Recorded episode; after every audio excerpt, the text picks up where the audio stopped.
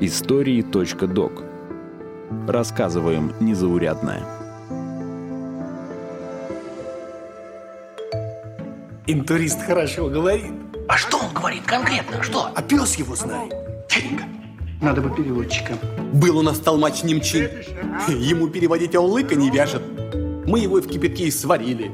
Нельзя так с переводчиками обращаться. По образованию я переводчик и даже успел поработать по специальности на Ближнем Востоке. И хочу вам сказать, что умение говорить на языке и переводить с языка – это разные вещи. Вы слушаете эпизод подкаста «Истории.док». Меня зовут Артур Арушанян. И сегодня мы разберемся, чем синхронный перевод отличается от последовательного и как успеть нашептать в ухо нужные слова. С развитием речи и появлением первых языков возникла необходимость в профессии переводчика. Одними из первых письменных переводчиков на Руси стали Кирилл и Мефодий. Они перевели с греческого на старославянский Ветхий и Новый Завет. Устных переводчиков называли толмачами. Само слово заимствовано из тюркских языков и происходит от слова «язык». С ростом государства росли потребности в толмачах. Причем иногда это была целая команда. Например, местный житель зачитывал текст вслух, толмач устно переводил, а писарь записывал текст на русском. Татарское письмо читал Абыс Саид Семенов. На русский язык толмачил толмач Иван Дураков. Переводил Ахун Мансур Абдрахманов и по-татарски подписался. Переводил мещеряк Надырь Мулахан Мурзин через толмача Федора Найденова. В России 17 века профессия переводчика и толмача различались даже на законодательном уровне. Первые по-прежнему специализировались на работе с письменной речью, а вторые – с устной.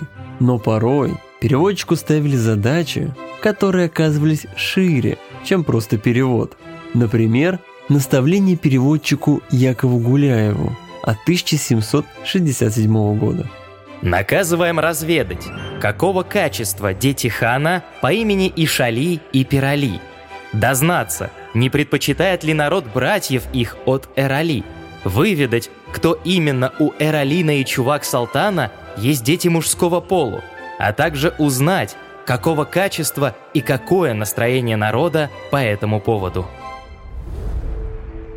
Сегодня для каждого типа перевода существует свой специалист. Переводчик-синхронист, переводчик художественной литературы, военный переводчик и даже переводчик жестового языка. Но есть и отдельный вид – референты.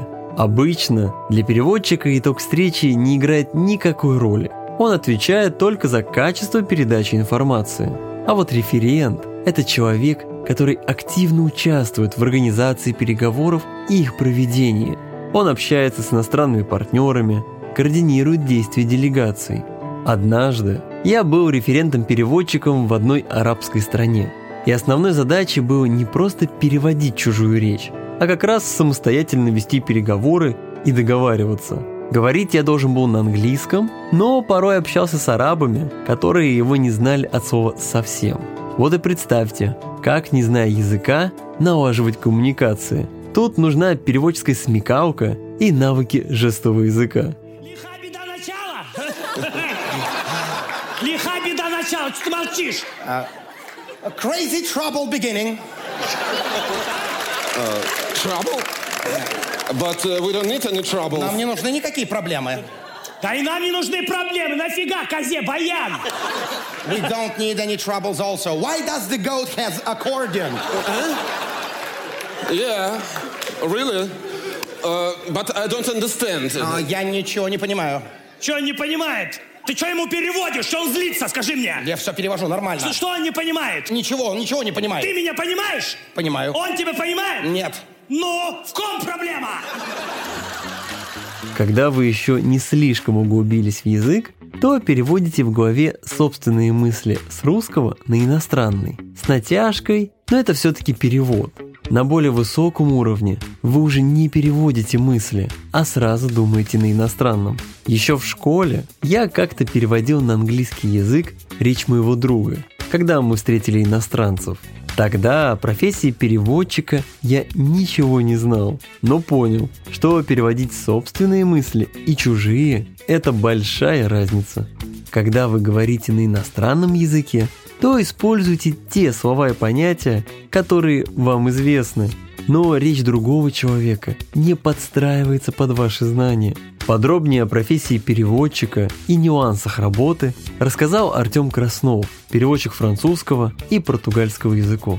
На мой взгляд, одной из основных задач переводчика является не просто перевести смысл сказанного, но также повлиять или поспособствовать, может быть, самому создать вот эту атмосферу переговоров, поддерживать этот микроклимат, который создался в ходе встречи. Ведь если мы говорим вот про то, что, например, с чем я наиболее часто сталкиваюсь, это когда в ходе переговоров работает один переводчик, то есть я и говорящий, то есть иностранец или слушатель, то есть твой работодатель, они смотрят на тебя, и ты являешься основным связующим звеном между ними. То есть прямой контакт идет только через переводчика.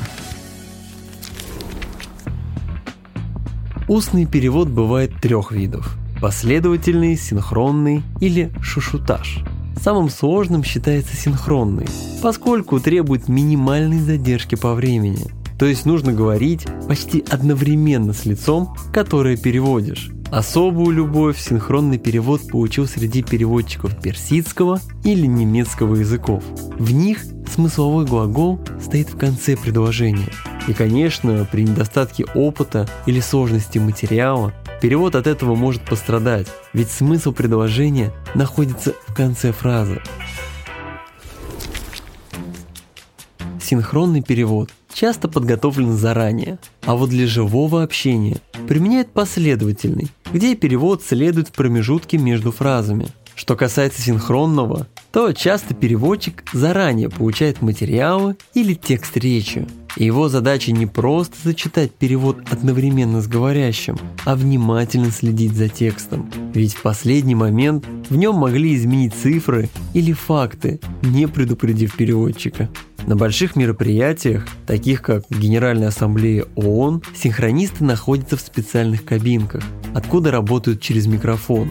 Как правило, их двое, и переводят они сменами по 30-40 минут. Если синхронный и последовательные переводы обычно на слуху, то про шушутаж, как разновидность синхронного перевода, говорят куда реже – Главное его отличие в том, что он выполняется для одного-двух слушателей. При этом переводчик находится в непосредственной близости к участникам беседы.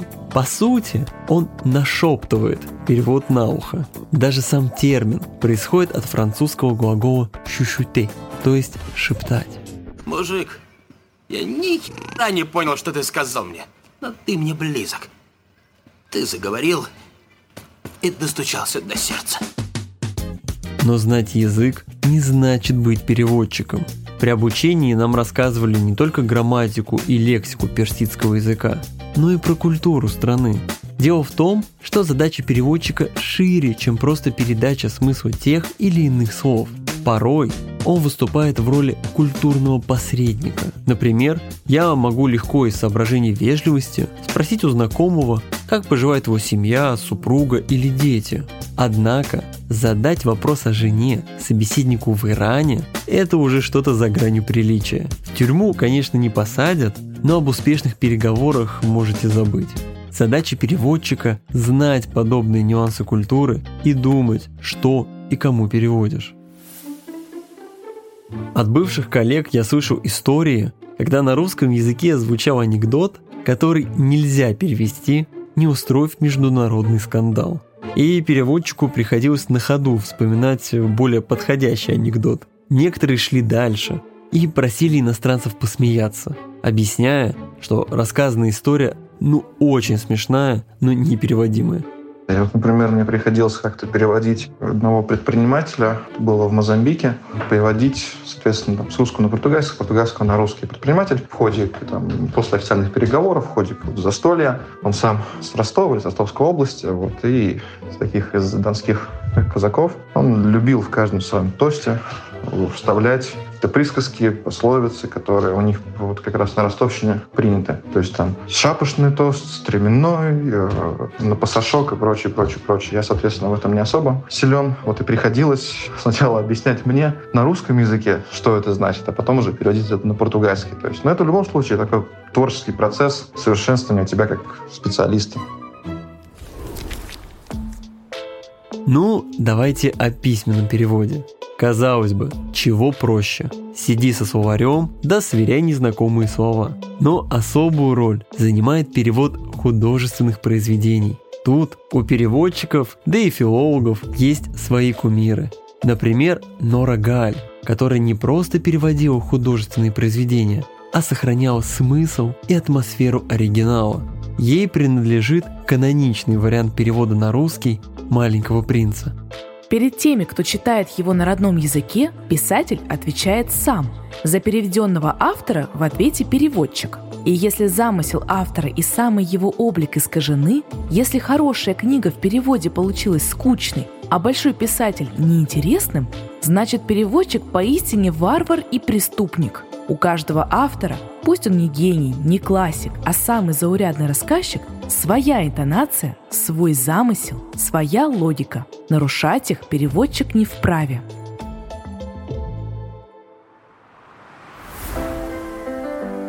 От себя лично советую прочитать ее книгу «Слово живое и мертвое». Даже если вы не переводчик, полезное для себя найдете. А это был эпизод подкаста «Истории.док». Меня зовут Артур Арушанян, и не злите переводчиков, ведь от них зависит то, как вас поймут иностранцы. Всем пока!